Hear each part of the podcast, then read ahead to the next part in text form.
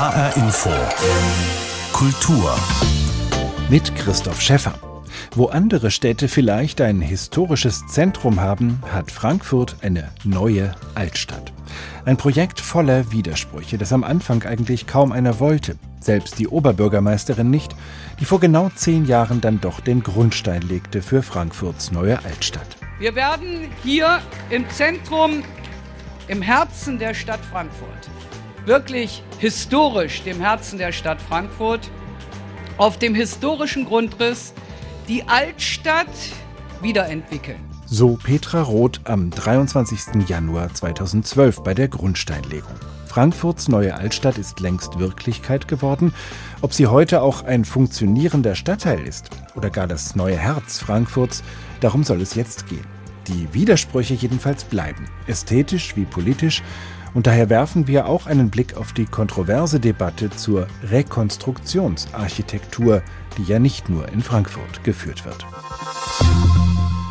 Die Frankfurter Altstadt ist ein Neubau auf einem 7000 Quadratmeter großen Grundstück zwischen Dom und Römer, errichtet über einer Tiefgarage und einer U-Bahn-Station. 35 Einzelgebäude sind hier entstanden, davon 15 sogenannte schöpferische Nachbauten, also weitgehende Rekonstruktionen nach historischen Vorbildern, wie etwa der berühmten Goldenen Waage. Seit gut drei Jahren ist diese neue Altstadt fertig. Doch ist hier wirklich das neue Herz der Stadt entstanden?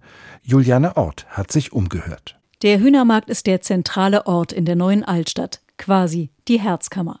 Früher war hier viel Beton in Form des klotzigen technischen Rathauses. Jetzt gibt es grazile schmale Häuser in pastelligem Blau, Gelb und Beige. Die Fassaden mit vielen kleinen Fenstern versehen, historischer Stil und moderne Elemente nebeneinander. Aus einem Unort ist ein Anziehungspunkt geworden. Vor Corona kamen täglich zwischen 6 und 10.000 Menschen. Viele von ihnen hat Christian Setzepfand durch die schmalen Gassen und Hinterhöfe geführt.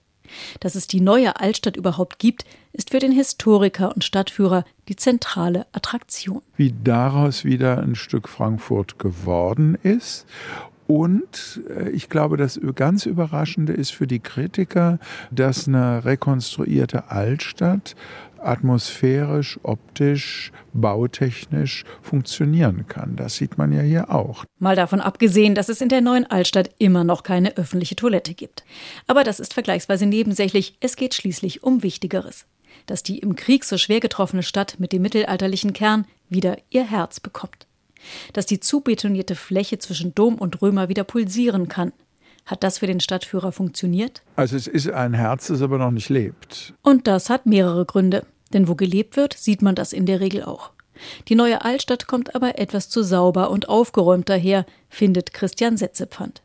Die Auflagen für die Bewohner und für die Gastronomen in der neuen Altstadt sind hoch. Da dürfte auch mal äh, ein Stück Wäsche aus dem Fenster hängen und ein Blumentopf schräg stehen, aber man will das hier sehr schön haben und das finde ich ist nicht altstadttypisch. Und wenn man zu streng angeht, es muss alles so sein, wie an den Nutzer übergeben, dann hat man eben auch das Problem, dass eine Altstadt nicht altert. Das ist auch äh, etwas zu ich will nicht sagen steril, aber zu sauber aussieht. Die neue Altstadt wirkt ein bisschen wie ein Showroom. Tische und Stühle vor Restaurants und Kneipen stehen akkurat angeordnet. Schirme müssen einheitlich weiß sein, Zelte oder Wärmestrahler sind ganz verboten. Für Hans-Peter Zarges, Chef vom Wirtshaus am Hühnermarkt, ein Problem. Denn in diesen Zeiten sind viele Leute eben ganz gerne an der frischen Luft. Dabei hatte es gut angefangen. Also ich habe das Gefühl, dass es das Herz von Frankfurt hätte werden können in 2019 beziehungsweise 2020, wenn Corona nicht dazwischen gefunkt hätte, weil die Akzeptanz war da und bei uns waren 70 bis 80 Prozent der Besucher waren Stammkunden aus Frankfurt, Umgebung und eigentlich aus der Gegend hier. Also jetzt nicht Touristen waren nicht unser Hauptpublikum. Die Frankfurter hatten ihre neue Altstadt gut angenommen. Jetzt stehen aber Läden leer. Hans-Peter Zarges ist überzeugt, dass die Besucher nach Corona wiederkommen, wenn sich die Angebote in der Altstadt mehr nach den Interessen des Publikums ausrichten. Dazu gehört vielleicht mehr lokale Produkte und lokale Firmen und äh, ich denke, dass auch ein oder zwei Gastronomien mehr ganz entscheidend dazu beitragen würde, dass die Altstadt einen gesunden Mix bekommt. Und den hat sie im Moment leider nicht. Zum gesunden Mix in der Altstadt gehört auch die Kultur. Und davon gibt es reichlich. Die Kunsthalle Schirn grenzt direkt an. Struwwelpeter und Stolze Museum liegen mittendrin. Und in direkter Blickachse vom Hühnermarkt der Frankfurter Kunstverein. Die traditionsreiche Einrichtung bespielt mit einem Anbau aus den 50er Jahren das inzwischen älteste Gebäude am Platz, denkmalgeschützt. Für den direkten Zugang in die neue Altstadt musste Direktorin Franziska Nori allerdings kämpfen. Und so haben wir über drei Jahre mühseliges ähm, Verhandeln und dann aber auch in der Umsetzung es geschafft, einen zweiten transparenten Eingang in dieses Haus zu bringen. Und ich finde es insofern gelungen, dass wir jetzt tatsächlich mit unserer Architektur wirklich ein, ein, ein Teil und auch ein Schmuckstück in diesem neuen Ensemble sind. Die geraden Linien der Fassade des Kunstvereins bilden einen deutlichen Kontrast zu den verspielten historischen Gebäuden der neuen Altstadt.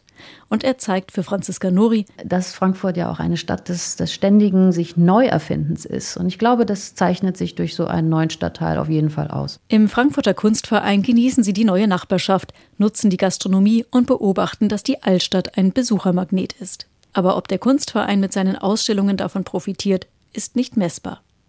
Für Franziska Nori bringt die neue Altstadt eine neue Qualität für Frankfurt, gerade auch für Gäste von außerhalb. Für sie ist es aber weniger das Herz der Stadt. Ich würde fast sagen, es ist ein neuer schicker Hut unserer Stadt. Es ist ähm, etwas, was hinzugekommen ist und was uns gut steht. Franziska Nori, die Direktorin des Frankfurter Kunstvereins, im Beitrag von Juliane Ort. Einer, der die Entstehung der neuen Frankfurter Altstadt von Anfang an kritisch begleitet hat, ist der Politologe und Kurator Philipp Sturm. Er hat zur Eröffnung der Altstadt im Herbst 2018 eine große Ausstellung im Deutschen Architekturmuseum gemacht, in der er die unzähligen Pläne und Entwürfe für das Areal zwischen Dom und Römer zeigte, die seit 1945 entwickelt worden waren. Architekturvisionen mit sehr gegensätzlichen Botschaften demokratischer Neuanfang nach Krieg und Nazizeit oder Wiederherstellung einer vermeintlich besseren Vergangenheit. Über das Problematische der Rekonstruktionsarchitektur und über neu entstandene städtische Räume im Zentrum Frankfurts habe ich mit Philipp Sturm gesprochen. Zunächst wollte ich von ihm wissen, wann er selbst zuletzt in der neuen Frankfurter Altstadt war.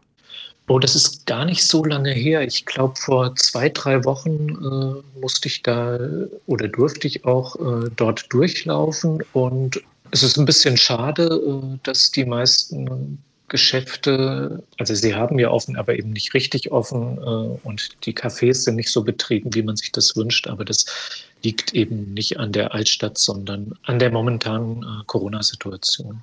Was haben Sie da gemacht, weil Sie erst sagten, Sie mussten da durchlaufen? Ähm, musste habe ich nur gesagt, weil es dienstlich war. also es ist für Sie keine Qual, die neue Frankfurter Altstadt zu betreten. Ist es wirklich nicht. Ähm, ich sitze auch im Sommer das eine oder andere Mal äh, früh morgens vor allem in einem Café, dann am Hühnermarkt und genieße da die Ruhe und vielleicht auch die städtischen Räume und habe dann immer so ein bisschen den Wunsch, dass ich da als äh, Kritiker der Altstadt auch nicht unbedingt entdeckt werde. Das heißt, Sie haben sich da einen gewissen Ruf erarbeitet als jemand, der sich ja intensiv mit der Altstadt beschäftigt hat, der sie eben auch kritisch gesehen hat. Gibt es denn etwas, was Ihnen jetzt äh, trotz alledem ausgesprochen gut gefällt, wo Sie ein gutes Gefühl haben, wenn Sie da sind? Ja, deshalb äh, sitze ich dann auch ganz gerne mal dort. Äh, das sind nämlich vor allem die städtischen Räume und die Durchwegung äh, dort am Hühnermarkt oder an äh, dem sogenannten Krönungsweg, die dann neu eben entstanden sind oder wieder entstanden sind. Da stand eben zuvor das Technische Rathaus, ein gewaltiger Einzelbau, der durch eine äh, kleinteilige Bebauung wie aus der Vorkriegszeit ähm, eben wieder entstanden ist. Und das ist wirklich eine Qualität, diese räumliche Qualität, städtebauliche Qualität. Gibt es denn auch Punkte, wo Sie sich in Ihrer Kritik bestätigt fühlen, wo Sie das Gefühl haben, da ist die neue Altstadt eben doch problematisch? Auf jeden Fall. Vor allem was die Architektursprache angeht, ist durch die Vielzahl von Rekonstruktionen, und es wurde ja auch mehr rekonstruiert, als ursprünglich geplant war, die Architektur dort einfach sehr rückwärtsgewandt und kann die Probleme, die wir im 21. Jahrhundert haben oder die die Stadt im 21. Jahrhundert hat, nicht lösen. Also ich spreche jetzt mal die Wohnraumsproblematik an. Dort sind nur ein paar Wohnungen entstanden für die Bestverdiener und das auch noch öffentlich subventioniert. Oder ein anderer Punkt ist die Klimaproblematik. Wenn man durch die Altstadt geht, da an dem Krönungsweg oder am Hühnermarkt, wir sehen keinen einzigen Baum dort. Und zudem die Geschichtsvergessenheit, die dadurch entstanden ist, durch diese Rekonstruktionen und Neubauten, die quasi Rekonstruktionen sind, es gab eben 1933 und die Nationalsozialisten und es gab auch den Angriffskrieg 1939 und daraus folgend eben die Zerstörung der Altstadt 1944. Und das ist alles nicht mehr sichtbar und sollte in meinen Augen sichtbar sein. Und jetzt haben wir da so eine äh, Tante-Melber-Gemütlichkeit äh, hingebaut bekommen. Und das finde ich nach wie vor schwierig. Wenn Sie sagen Geschichtsvergessenheit, dann ist das ja eine Debatte, die bei der Rekonstruktion von alten Gebäuden nach dem Krieg immer wieder geführt worden ist, zum Beispiel beim Wiederaufbau des Goethehauses, wo man tatsächlich so rekonstruiert hat, wie es mal ausgesehen haben soll, oder auf der anderen Seite die Paulskirche, die bewusst im Inneren und zum Teil auch im Äußeren sehr modern, sehr schlicht rekonstruiert wurde, also wo dann durchaus sichtbar war, dass da ein Bruch äh, entstanden ist. Ist das immer auch eine geschichtspolitische Frage? Also es ist auf jeden Fall immer eine große Debatte und auch ein großes Streitthema in der Architektur. Also da gibt es die Architekten, die eher fortschrittlich denken und modern bauen möchten und Neubauten errichten möchten. Das war schon um 1900 so, als man äh, die Braubachstraße neu gebaut hat. Da gab es aus damaliger Sicht moderne Bauten und Entwürfe und äh, eher reaktionärere Bauten. Und das ist eben nach dem Krieg auch so gewesen. Und das Goethehaus und die Paulskirche ist ja ein schönes Beispiel. Das Goethehaus ist eine klassische Rekonstruktion. Da ist alles so wieder aufgebaut worden, wie es eben vor der Zerstörung war. Und die Paulskirche, auch wenn man das von außen nicht so sieht, ist im Prinzip kein klassizistischer Bau mehr. Das ist ein moderner Nachkriegsbau äh, mit einer Erzählung, die in die Architektur eingeschrieben wurde, die im Prinzip die ganze deutsche Schuldfrage in der Architektur auch erklärt. Und äh, das ist ein spannender Wiederaufbau, aber eben keine Rekonstruktion. Die Grundsteinlegung jetzt für die neue Frankfurter Altstadt war vor genau zehn Jahren, aber schon in den Jahrzehnten davor ist immer wieder darüber diskutiert worden, was auf diesem Areal zwischen Römer und Dom in Frankfurt entstehen kann. Und es gab ja auch schon die verschiedensten Gebäude, die da standen und zum Teil wieder verschwunden sind, wie das Technische Rathaus. Sie haben das im Herbst 2018 alles äh, in einer großen Ausstellung für das Deutsche Architekturmuseum gezeigt. Äh, die immer neue Altstadt, so hieß der schöne Titel. Von diesem diesen vielen Entwürfen, die es da gegeben hat, gibt es sozusagen einen, wo Sie sagen, die sind besonders verrückt und auch besonders originell für den Umgang mit diesem geschichtsträchtigen Areal?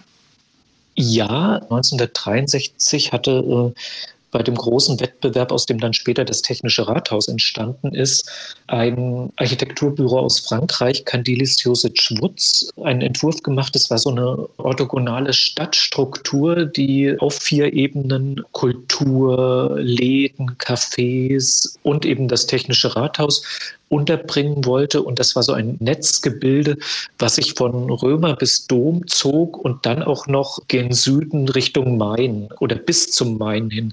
Ganz anders, als das dann später realisiert wurde. Das war allerdings auch ein Entwurf, der war utopistisch und futuristisch und wäre vermutlich sogar vor 2011, wo man das Technische Rathaus abgerissen hatte, also schon lange zuvor wieder abgerissen worden, nehme ich mal an. Aber man hat äh, gemerkt, dass sozusagen dieses Herz der Stadt auch immer wieder ganz besondere Fantasien ausgelöst hat, wo man entweder sowas wie Aufbruch zeigen wollte oder eben auch wieder den Versuch zurückzukehren, anzuknüpfen an das, was vor dem Krieg war. Ist denn Rekonstruktion aus Ihrer Sicht immer auch fake? Also ist das etwas, was Sie auch deshalb ärgert, weil es eigentlich nicht echt ist, weil es nicht unserer Zeit entspricht, weil man auf alte Formen zurückgreift? Also ich würde jetzt nicht sagen, das ist Disneyland-Architektur, weil es eben schon Bezüge zu der Realität gab, die es eben vor dem Krieg dort äh, gab. Also man hat echt rekonstruiert, aber letzten Endes ist es fake, wenn nämlich diese Rekonstruktion 70 Jahre nach der Zerstörung stattfand und wenn vor allem dort auch zwischenzeitlich andere Architektur stand und die dann wieder abgerissen wurde, um eben etwas Neues, Altes dorthin zu bauen. Und das Beispiel, was wir vorhin genannt hatten, das Goethehaus, das ist in meinem Sinne keine Fake-Architektur, weil es eben sofort nach dem Krieg wieder aufgebaut wurde und da gab es keine Zwischenphasen. Und auch der Notre Dame in Paris ist so ein Beispiel nach äh, so einem Brand, wenn man da sofort anfängt, das Ganze wiederherzustellen. Dieser Wiederaufbau dort ist in meinen Augen auch kein Fake. Schauen wir doch noch mal auf die beiden Gebäude, die mit dem Neubau der Altstadt tatsächlich verschwinden mussten. Das eine war das Technische Rathaus, was Sie schon erwähnt haben. Das andere war das Historische Museum. Beides Bauten geprägt durch Beton, mehr oder weniger im Stil des Brutalismus der 70er Jahre. Das waren ja Bauten, die ein schlechtes Image hatten. Sie werden aber heute zum Teil auch wieder geschätzt. Wie ist das bei Ihnen? Bedauern Sie deren Abriss? Jein. Beim Technischen Rathaus ist es so, ich finde und fand äh, die Architektur toll. Also es ist ein schöner brutalistischer Bau gewesen und einer der wenigen in Frankfurt.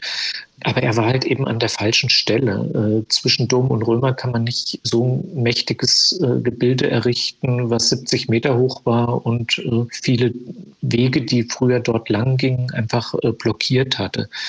Das ist im Prinzip richtig dass das dort wieder verschwindet. Ein anderer Fall ist das Brutalistische Historische Museum. Äh, da hätte man sicherlich behutsam sanieren und erweitern können und äh, hätte trotzdem ein gutes funktionierendes historisches Museum äh, auch für das 21. Jahrhundert dort haben können. Der Kurator und Politologe Philipp Sturm war das. Seine Ausstellung Die immer neue Altstadt war vor drei Jahren im Deutschen Architekturmuseum zu sehen. Der Katalog dazu, herausgegeben von Philipp Sturm und Peter Katschola-Schmal, ist noch zu haben im Jovis Verlag.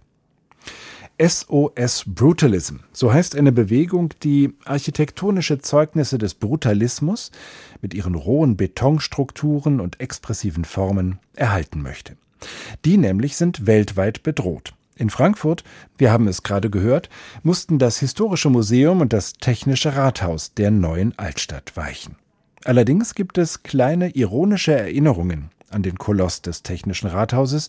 Gudrun Rothaug hat sie mit fachkundiger Führung gefunden. Da gibt es so einen kleinen Aschenbecher in Form des Technischen Rathauses, aber so um die Ecken versteckt. Ein Aschenbecher in der neuen Altstadt, erzählt Peter Katschula schmal.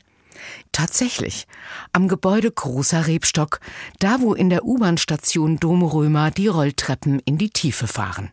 Man geht auf die Rückseite des Gebäudes, also zweimal links, sechs Stufen zum Hauseingang hoch und dann sieht man ihn, den Aschenbecher. Wir haben also das technische Rathaus berücksichtigt.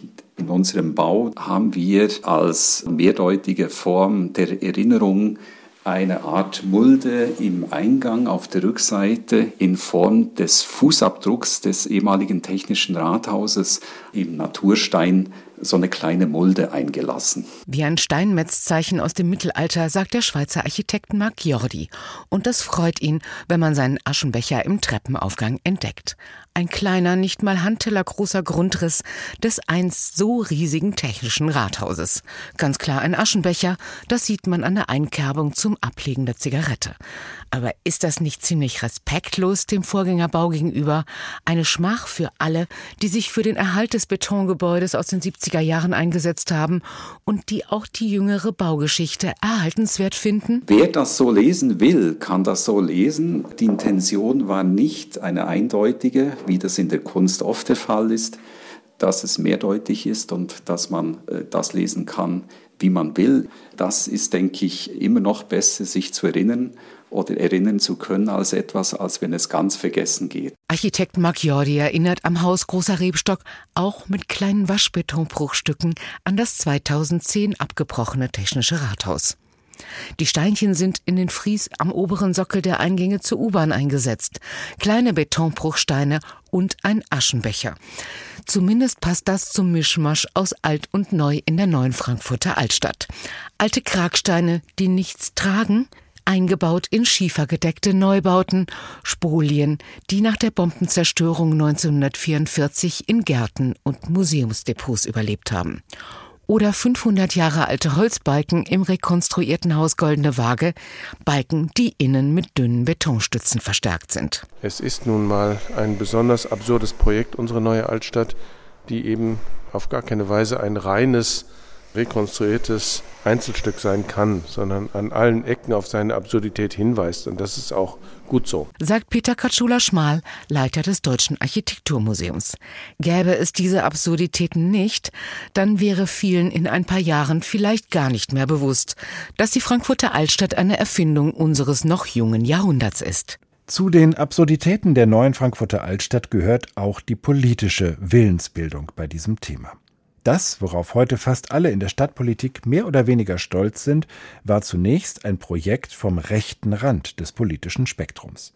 Darauf hat der Stuttgarter Architekturprofessor Stefan Trüby im Frühjahr 2018 aufmerksam gemacht und damit viel Widerspruch ausgelöst. In einem Interview hat mir Stefan Trüby damals seine Position so erklärt.